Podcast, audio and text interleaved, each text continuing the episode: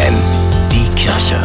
Nachgedacht. In der kommenden Woche startet das Bistum Hildesheim die Kirchenregion zwischen der Nordsee und dem Harz das Godehard-Jahr und erinnert damit an Bischof Godehard, der vor tausend Jahren die Kirchenregion geprägt hat. Weil der Bischof ein umtriebiger Mann war, der seine Spuren in ganz Europa hinterlassen hat, will auch das Bistum heute die Menschen auf den Weg bringen. Glauben geht, go heißt denn auch das Motto des Jahres. Ein Schwerpunkt in den nächsten Monaten ist deshalb das Pilgern. Die längste Tour führt von Niederalteich nach Hildesheim, knapp 1000 Kilometer mit dem Fahrrad oder zu Fuß.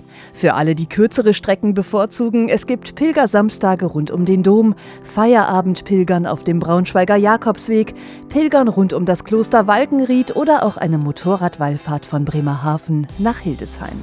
Der Wunsch, sich auf den Weg zu machen, Neues zu sehen, begleitet zu sein von anderen Menschen und sich zugleich auf sich selbst zu konzentrieren, dieser Wunsch wurzelt in vielen Menschen. Genauso auch Fragen wie diese. Mit wie viel Päckchen reise ich eigentlich durch mein Leben? Was belastet mich? Was kann ich getrost zurücklassen? Woher komme ich eigentlich und wohin gehe ich? Es lohnt sich, sich auf diese Fragen einzulassen. Besonders gut geht das beim Pilgern.